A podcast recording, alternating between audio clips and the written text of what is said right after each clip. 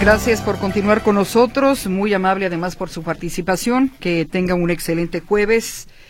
Terminamos eh, el mes 29 de febrero del año 2024. Mucha precaución si asiste a los cajeros a retirar su quincena. Juan Rubalcaba pregunta cuál es la fecha límite para el pago del estimado anual del CIAPA, esto con descuento, el último día de marzo. El último de marzo, sí, se autorizó una extensión de plazo. Raúl eh, Hernández, en Puerto del Carmen, en la colonia San Marcos, están haciendo un edificio de cinco pisos de departamentos, pero el uso del suelo no lo permite. Eh, solo nos dejaban construir un piso y terraza. Y María Torres reporta que en la clínica 1 del ISTE no quieren poner fila para personas de la tercera edad para recoger su medicamento, así que tardan horas para atenderlos. El encargado simplemente dice, ah, está bien. Como él no es el que está parado ahí esperando los medicamentos, dice, está bien. Así que se queden, deficiente la atención. Y nos dicen también que en el caso de algunos módulos de mi pasaje se están presentando problemas, así que esperemos pronto lo puedan resolver de la Secretaría del Sistema de Asistencia Social. Vamos a escuchar las portadas de Jalisco. Es momento de que usted también dé un repaso de lo que publican hoy como su nota más importante los diarios de la localidad y enseguida le damos también un repaso al noticiero local Notisistema. Estas son las portadas de Jalisco. Mural. Beruben, omiso y libra castigo. El informador. Garantizan alza de 40.000 alumnos al año en la UDG. Milenio Jalisco. Con voto unánime se aprobó presupuesto constitucional a la UDG. Diario NTR Guadalajara. Avalan a la UDG su gasto constitucional. Estas fueron las portadas de Jalisco.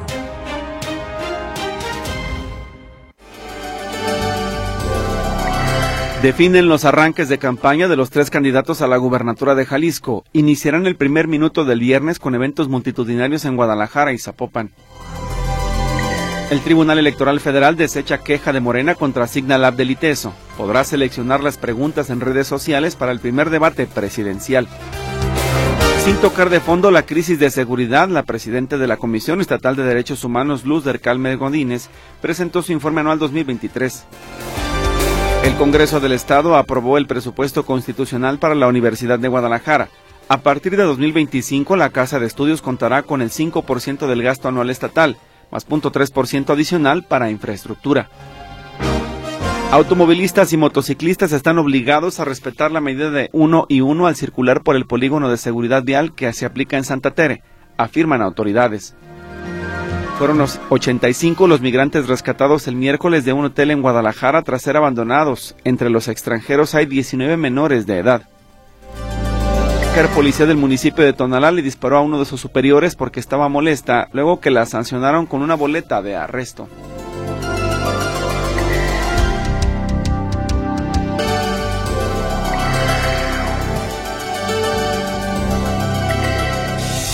El comentario en Buenos Días Metrópoli. A las 8 de la mañana con 16 minutos saludamos el comentario de la maestra Alejandra Nuño. Ella es directora del Centro de Derechos Humanos del ITESO. Buenos días, Gris, Víctor, y muy buenos días al auditorio.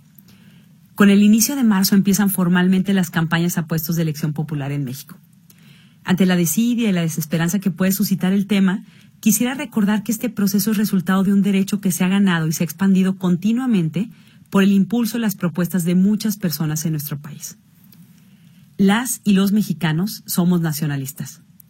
Los libros de historia nos recuerdan momentos de resistencia y lucha por nuestros derechos.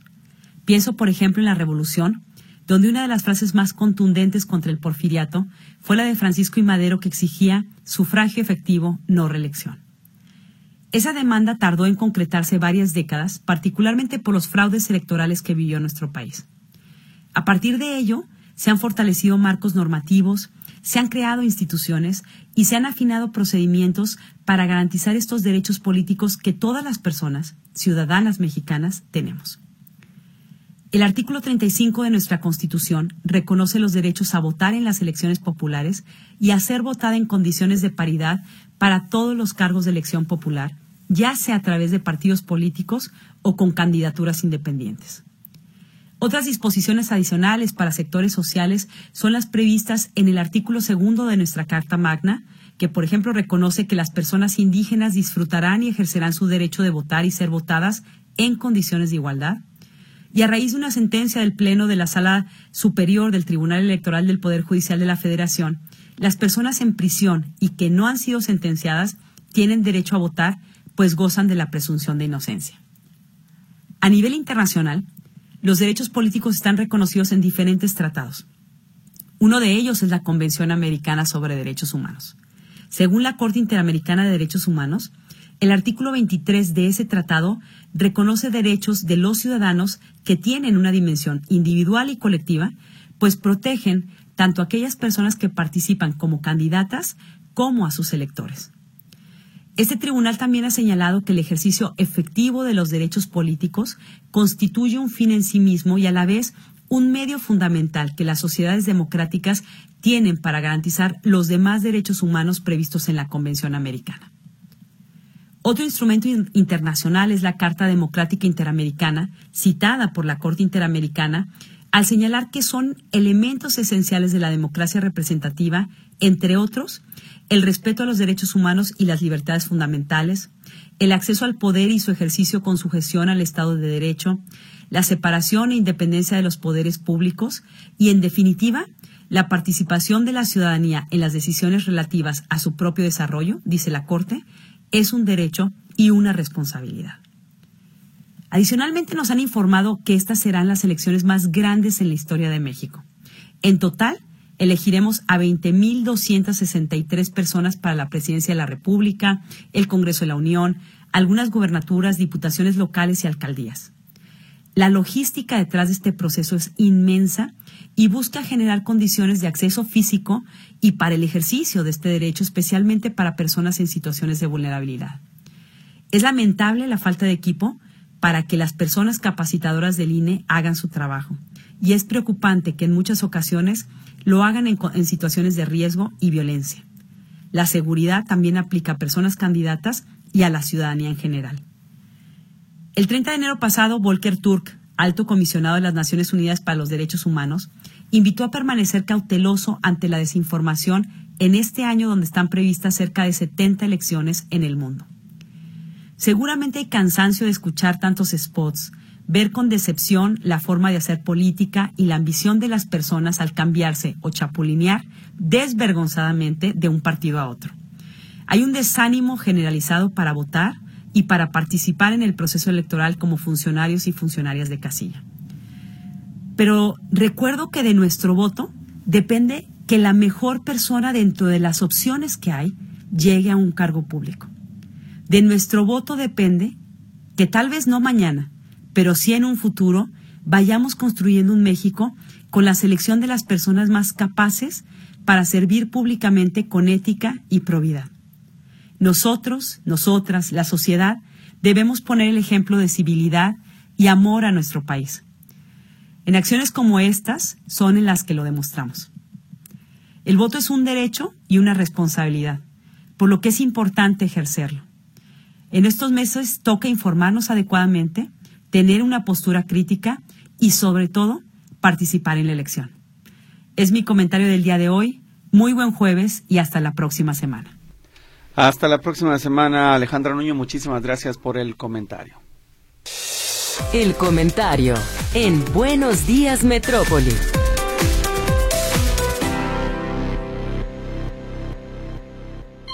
En Buenos Días Metrópolis.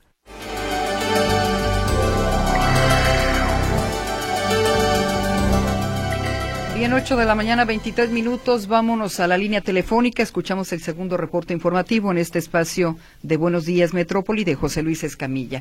Adelante, José Luis. somos todo oídos. Adelante. Gracias, Gris. ¿Cómo están? Nuevamente los saludo con gusto. Bueno, ya les platicaba yo en mi reporte previo por ahí de las siete y media de la mañana de esto que había ocurrido en el municipio de Jocotepec, en el poblado del Molino. Bueno, eh, se había dicho inicialmente que se trataba de un enfrentamiento a tiros ese es el reporte inicial y el que les comentaba yo a ustedes.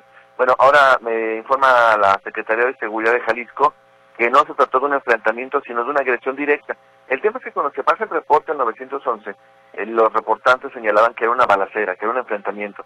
Eh, y bueno, ya cuando llegan los primeros respondientes, dan cuenta de que no, fue una agresión directa donde el conductor de esta camioneta urban de la que les platicaba fue pues sí prácticamente acribillado por los ocupantes de una motocicleta, pero no hubo un intercambio de disparos. Y es que de repente, y fíjense, pasa mucho en punto y seguido, por ejemplo, compañeros, no sé si ustedes también con sus llamadas del auditorio, que la gente pregunta, oye, ¿qué pasó con la balacera de tal lugar? Y pues no fue una balacera, fue una, una agresión contra una persona. Balacera, como tal, hay que entenderlo, cuando hay un intercambio de disparos, una parte le dispara a la otra y la otra responde. Y cuando es un tanto más prolongado, eso es un, eh, eso es una balacera. Eh, cuando es una agresión como tal, bueno, no, nada más una de las partes dispara y obviamente una de las partes se lleva a la peor parte. Así que, bueno, fue solamente una agresión directa, no, no es menos, menos preocupante o menos delicado esta situación. Finalmente es una persona que pierde la vida de manera desafortunada, pero no fue como tal un enfrentamiento a tiro, sino una agresión directa la que ocurrió allá en Jocotepec. Eh, cambiando de tema, bueno, platiquemos, eh, compañeros, de lo que tiene que ver con estos migrantes que fueron eh, rescatados de este hotel. Yo les platicaba ayer por la mañana de estos, inicialmente eran 77 migrantes que fueron rescatados del Hotel Julia, ahí en la colonia Las Conchas del municipio de Guadalajara. Sin embargo, eh, ayer subió este número a 85. Son 85 los migrantes que fueron rescatados de este Hotel Julia, donde fueron abandonados a su suerte por algunos coyotes desalmados que les dijeron que se los iban a llevar a Culiacán para la pizca de tomate y los dejaron abandonados a su suerte. Tenían ya dos días en este hotel. Ellos mismos hacen el llamado al 911 y finalmente el Instituto Nacional de Migración se hace cargo. Hay que recordar, o se especifica, mejor dicho, que entre, los, eh, entre las víctimas, entre los migrantes, hay nicaragüenses, hondureños, salvadoreños, guatemaltecos y ecuatorianos quienes, bueno, muy seguramente serán devueltos a sus países de origen. Mi reporte, compañeros. Buenos días. Bien, eh, José Luis, muchas gracias por la información y muy buenos días. Hasta luego, buenos días. Hasta luego. Ahí está la actualización. No fue entonces una balacera y es un asunto también importante conocer de terminología para que usted pues eh, tenga la información clara y la sensación de seguridad pues sea también constante. No son cosas totalmente diferentes. Una agresión, una balacera, creo que Luis lo deja bastante claro. 827, vámonos a la otra línea telefónica. Saludamos a José Luis Jiménez Castro. Adelante, José Luis. Hola, ¿qué tal? ¿Cómo les va? Muy buenos días. Fíjense que se habló, se abrió la convocatoria para la cuarta generación de, de mujeres conductoras del transporte urbano. Esta convocatoria la abre la Secretaría de Transporte a través de la Dirección de Investigación y Cultura Vial, donde se estaría capacitando a alrededor de 73 mujeres para que manejen el transporte, camiones, camiones que circulan en la ciudad de diferentes empresas. Eh, actualmente hay 137 mujeres, 137 mujeres conduciendo unidades de transporte urbano de todo tipo, ¿eh? tanto eléctricos como mecánicos, eh, del gobierno, del gobierno particulares, en fin, pero son 173 mujeres. La convocatoria anuncia que puede ser mujeres de entre 22 años a cerca de los 60 o más, según sus eh, capacidades. La verdad, esta convocatoria, que sería la cuarta generación, ha llamado mucho la atención porque muchas mujeres se han acercado precisamente a solicitar eh, informes sobre cuáles serían los requisitos para ser conductoras de transporte urbano. Eh, ayer platicamos eh, con la directora de Investigación y Cultura Vial de la Secretaría de Vialidad, Rocío Espinosa. platicamos con dos conductoras, con dos operadoras del transporte. Una es Katia, otra es Isabel.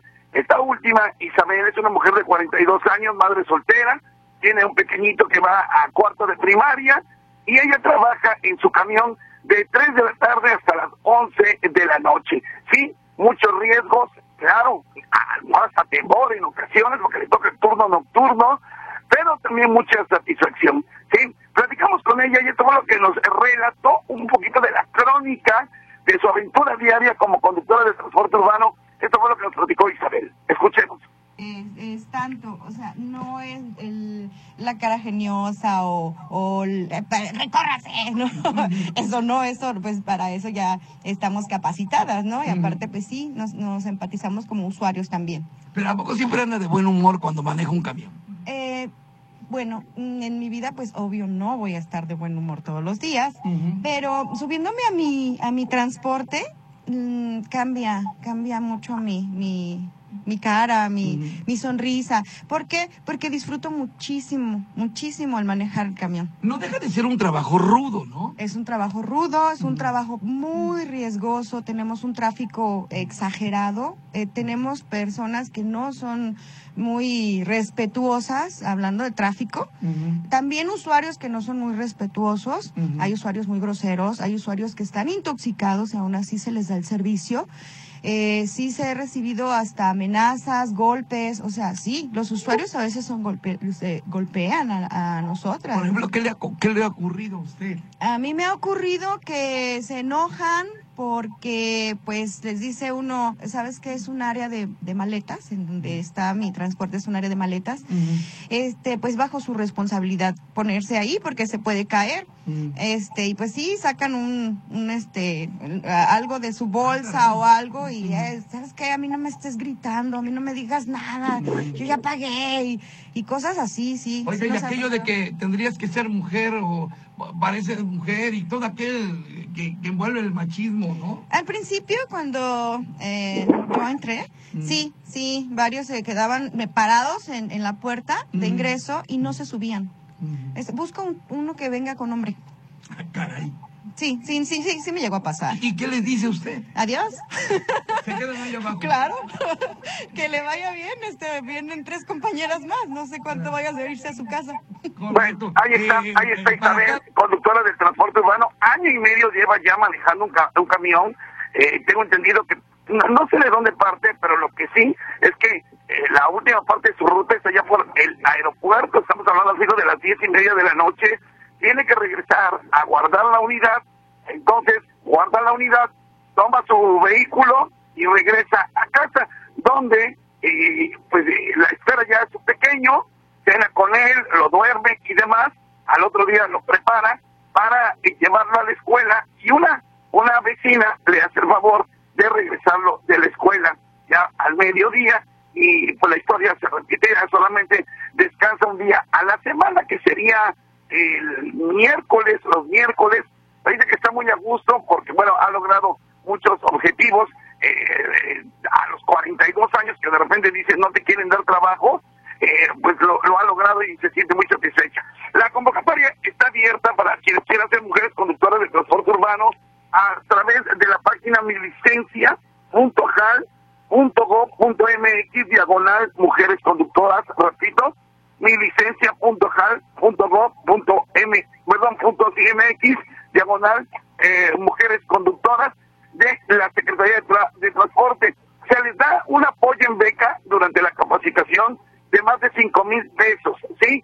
Lo que no se les da es el trabajo, la chamba no se les da, solamente se les postula en las diferentes empresas camioneras y estas serán ya las responsables de decidir si se queda o no la conductora de acuerdo a su capacitación a trabajar eh, con ellos. Como les comento, se esperan que alrededor de 73 mujeres eh, se integren al transporte urbano, ya son más de 170 las que actualmente eh, circulan y la edad es entre los 22 y los 60 años, por decir un tope, pero bueno, puede ser más de los 60 años si reúnen las características adecuadas. Sus compañeros es lo que les puedo informar en cuanto a esta nueva convocatoria de mujeres conductoras de transporte urbano. Bien, para las interesadas, José Luis, una alternativa de trabajo, sí, diferente, pues esperemos que sea exitosa y que además los usuarios sean respetuosos y se adecúen a las nuevas formas, a las nuevas eh, maneras de trabajar. Es un servicio que me parece ha sido muy aceptable. No he visto yo que tengan tantos problemas, así que es cuestión nada más de respetar el trabajo del otro, ¿no?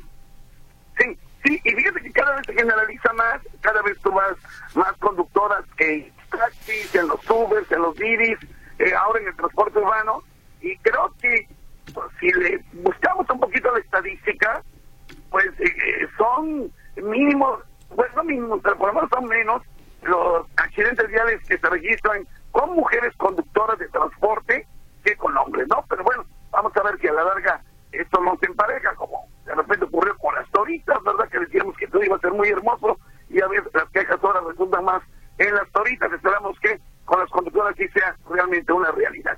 Mi reporte, compañeros, muchas gracias. Gracias, José Luis.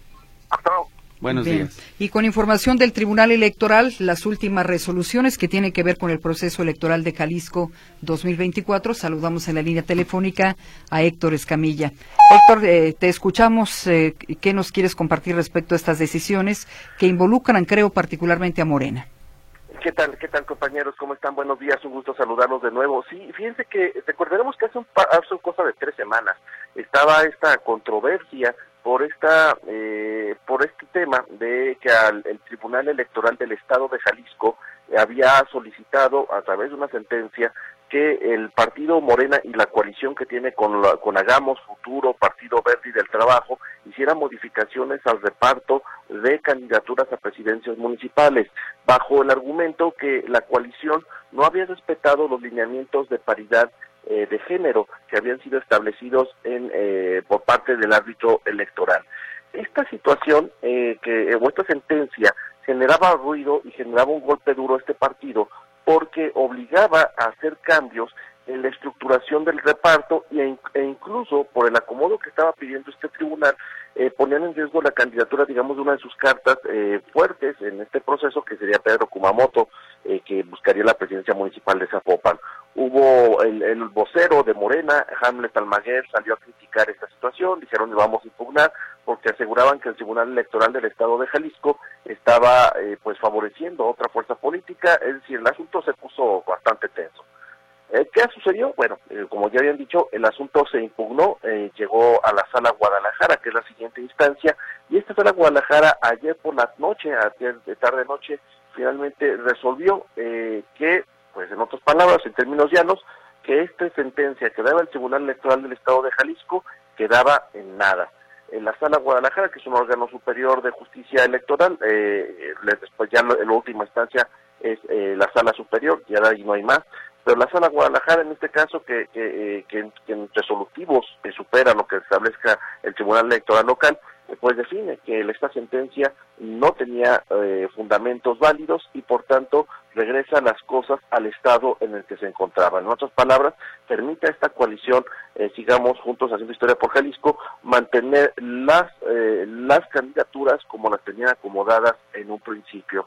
Eh, esto, eh, de hecho, en el resolutivo que están estableciendo los magistrados de esta sala Guadalajara, se señala que solamente esto ejercerá efectos en, el, en esta coalición. Una, eh, son, recordemos, son dos coaliciones y, y Movimiento Ciudadano, quienes va, estos últimos van solos en la contienda. Esto solamente tiene efectos para Moreno. Le dan cinco días al partido para establecer si quieren hacer algún cambio, alguna modificación, todavía les dan tiempo eh, dentro del IEPC en sus planillas, pero por lo pronto lo que le está diciendo es no, no va a pasar absolutamente nada, no hay candidaturas de riesgo eh, o en riesgo o tambaleándose en ningún eh, dentro de esta coalición de Morena, todo puede mantenerlo en los lineamientos en los que estaban.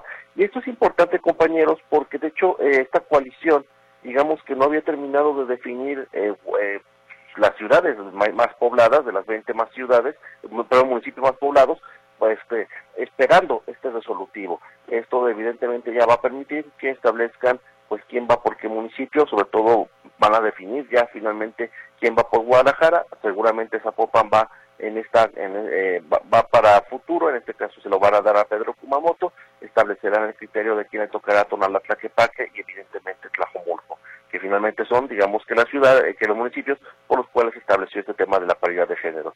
Eh, resumo mi nota y, y por lo general me gusta resumirla así, pero toda esta controversia, toda esta faramaya, todo este escándalo que se armó por la asistencia del tribunal local, pues quedó en absolutamente nada. La información, compañeros, muy buenos días. Bien, Héctor, pues sí, interesante la resolución y bueno, también no sé qué opines si queda un poco exhibido el Tribunal Electoral local por sus resoluciones controversiales que se las eh, refutan a nivel federal. Me parece que las, ah, los señalamientos que tiraban- generaban al principio la oposición eh, o los integrantes de esta, de esta, de esta coalición de que se estaba midiendo con barras diferentes, pues ahí quedan un poco evidenciados, ¿no? Sí, y hay que ponerle mucha atención, Víctor, estás dando el clavo en algo, por la cantidad de veces que la sala Guadalajara o la sala superior le están corrigiendo la plana al Tribunal Electoral local. Eh, ha habido muchas quejas de, de algunos eh, integrantes de, de fuerzas políticas, no solamente de uno, sino de varios, eh, que acusan intromisión de, eh, que es otro ente que, que tiene, digamos, intromisión de estructuras eh, políticas de aquí de, de Jalisco. Entonces, eh, pues a lo mejor habrá que poner atención en qué es lo que está haciendo mal este Tribunal Electoral local para ver por qué le están eh, tumbando eh, con tanta facilidad en, en el Tribunal Electoral Federal. Sí, hay que estar al pendiente, sobre todo en este proceso que ya está en marcha. Muchas gracias, Héctor Escamilla. Hasta luego, buen día. Muy buenos días. Vamos a hacer una pausa, regresamos con más información.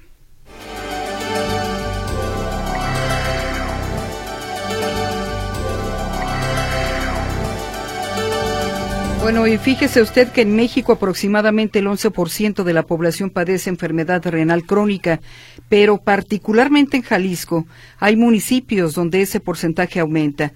El problema es tal que cada mes se detectan 40 nuevos casos en el Hospital Civil de Guadalajara. Municipios de la Ciénega como Poncitlán presentan un incremento en la prevalencia de la enfermedad renal crónica, ya que el 20% de la población la padece, mientras que en los niños la prevalencia es de hasta 46%. Imagínese si no será grave este problema. La Universidad de Guadalajara en el Hospital Civil ha hecho muchas investigaciones para saber por qué en esta zona hay tanta enfermedad renal. La causa es multifactorial. Tal vez en los próximos años sabremos cuáles son los verdaderos factores o al menos los asociados. Fue de lo que declaró el jefe del Servicio de Nefrología en Adultos del antiguo hospital, Jonathan Samuel Chávez Íñiguez. El especialista explicó que en México es el país con más enfermos renales crónicos que necesitan diálisis en el mundo con 646 pacientes por cada millón de habitantes, pero debido a la infraestructura de salud, solo el 50% logra obtenerlo. Y una persona del auditorio se comunicaba para pedir que repitiéramos la información sobre los exámenes que se realizarán para detectar enfermedades renales. Esto será en el antiguo Hospital Civil de Guadalajara del 4 al 8 de marzo. Esta campaña tendrá como prioridad a la población adulta considerada de alto riesgo a padecer enfermedades renales, personas con diabetes, con hipertensión, con obesidad, menores prematuros, también menores con bajo peso o aquellos individuos con familiares enfermos. Le reitero, será del 4 al 8 de marzo y la brigada estará en la explanada de la calle Coronel Calderón en un horario de 8 de la mañana a 12 del día. Bien, y usted eh, recordará que en este país se ha, hecho muchos movimientos, ha habido diferentes foros, ha habido manifestaciones por defender y proteger a la niñez. Y tal es, tal es así que en días pasados, en el Estado de México, se generó todo un revuelo luego de que un juzgador determinó absolver a un sujeto que está acusado de abusar sexualmente de una menor de tan solo cuatro años. El video en el que el juez dicta la absolución del acusado, quien es eh, su sobrina, la niña de cuatro años, sacudió prácticamente el Estado de México. Y es que en esa grabación se da cuenta justo cuando el magistrado confirma la sentencia al asegurar que la menor pues no recordaba el lugar, el día, el horario y que además la madre dice él se revuelve una niña de cuatro años que se supone debería saber los datos de la casa del tío donde fue abusada sexualmente se utilizan aparentemente como argumento para desechar la acusación en contra del sujeto que queda en libertad. El juzgador señalado es Juan Manuel Alejandro Martínez Vitela. Y si le parece aquí, escuchamos parte de ese, de ese fragmento de la audiencia en la que el juez determina que la causa que se sigue en contra de este sujeto pues no puede seguir porque simple y sencillamente para él hacen falta algunas pruebas. Así que vamos a escuchar este fragmento. Y lo único que corroboran son esos tocamientos. Y desde luego esto es en perjuicio de los derechos de la infancia. Aún y cuando se corrobore ese tocamiento, el resto de la información no está debidamente justificada. ¿Dónde está la corroboración de esa información? Entonces, la consecuencia es que ante la insuficiencia probatoria, desde luego de justificar el delito de abuso sexual, lo conducente es emitir fallo condenatorio. Se emite fallo condenatorio, eh, corrijo, fallo absolutorio al señor Alejandro por insuficiencia para acreditar el delito de abuso sexual. Sí, sí, señora. Claro. Usted vio a mi hija, ¿no la creyó?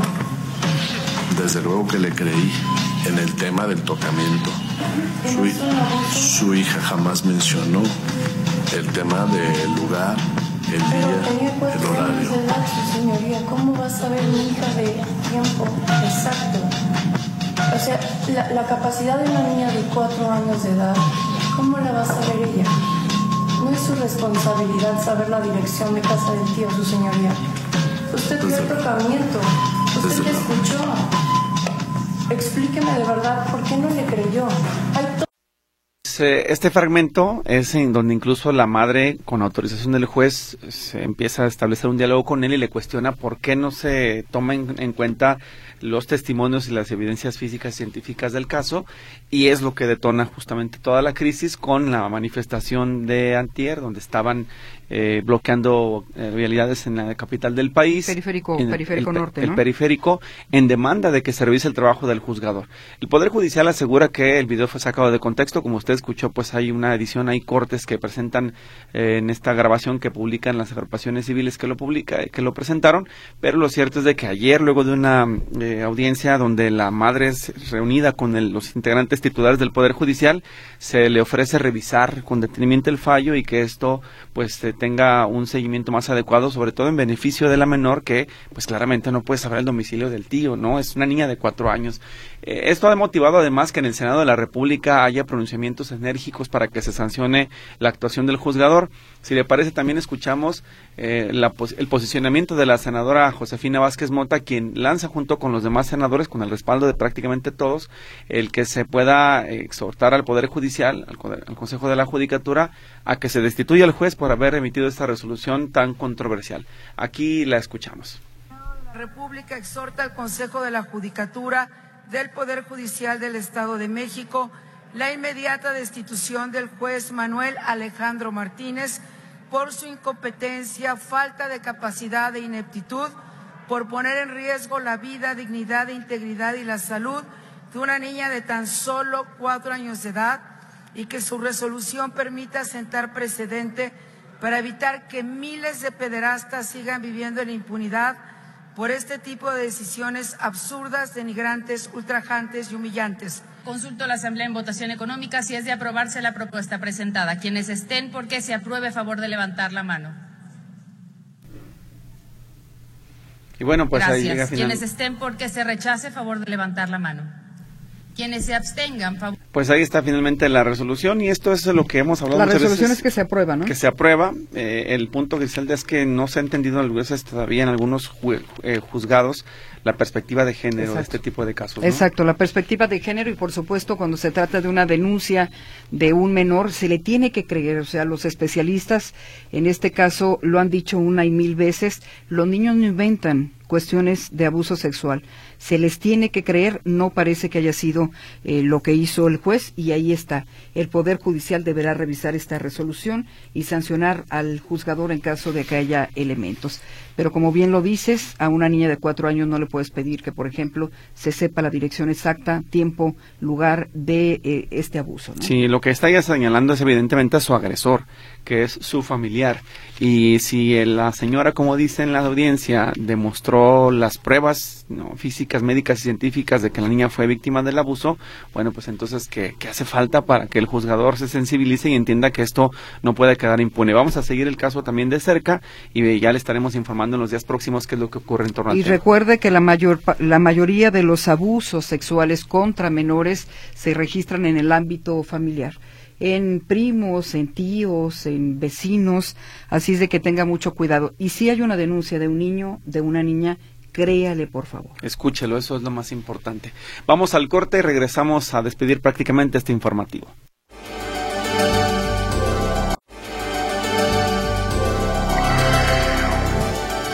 Bueno, en punto de las nueve de la mañana la invitamos a escuchar el resumen local Notisistema. Antes, y bueno, para continuar también con la información de carácter político, pues eh, usted sabe que el pasado 15 de enero se instaló una mesa de seguridad para analizar eh, los riesgos en los que estuvieran algunos candidatos, en este caso, ya sea la gubernatura, ya sea las alcaldías o incluso al Congreso del Estado.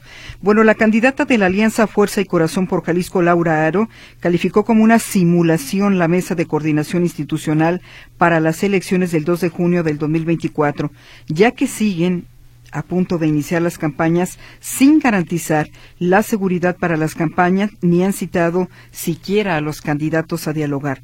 Se instaló una mesa de seguridad que es decorativa, que es de adorno. Ninguno de los candidatos, por lo menos su servidora, es lo que dice Laura Aro, ha sido convocada a ninguna reunión para hablar de focos rojos que tenemos detectados. Usted recordará que semanas previas, especialistas de la Universidad de Guadalajara advirtieron que Jalisco tiene por lo menos 13 municipios con riesgo por la presencia del crimen organizado. Pues nada se ha tocado de esto en esta mesa de seguridad.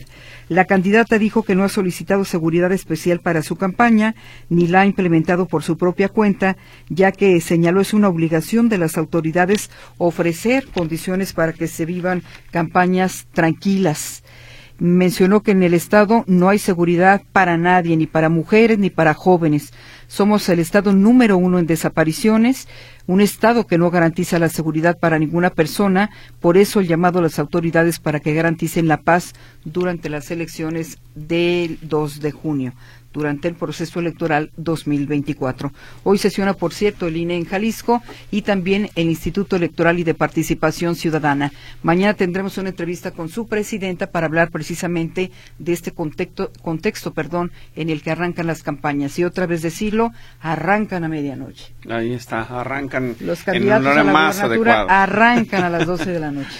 Ah, Oye, hay una pregunta para de, la nota que dabas hace un momento, Griselda. Sí. Que cuándo es lo del informe, que si le puede repetir los informes de los estudios de riñón del Del, del 4 al del 4 a ver, al 8 de marzo. Al 4 al 8 de marzo, el Hospital Civil Fray Antonio Alcalde, para que usted se acerque entonces y lo tome en, en cuenta. Y dice otro mensaje de Gastón Martín, alerta, hace una semana saltaron a mi hijo con pistola entre Niño Obrero y las vías del tren. Cuatro individuos, cuidado por favor en esa zona. Y respecto al efeméride de Mercedes Altamirano, Elisa Maitorena dice que ella tenía 14 años y bailaba feliz con los Monkeys. Gracias por el hermoso recuerdo. Es parte del trabajo que Mercedes y Roberto nos presentaron esta mañana. Mientras que Gustavo Plasencia nos dice que respecto al programa piloto de uno y uno en Santa Tere faltan señalamientos en los postes, que le gustaría más señalización para no tener conflictos en ese. Y eso que se invirtieron 7 millones de pesos en los señalamientos. Pusieron 16 topes, hay señalamientos, hay. Mm, ¿Cómo se llaman estas islas?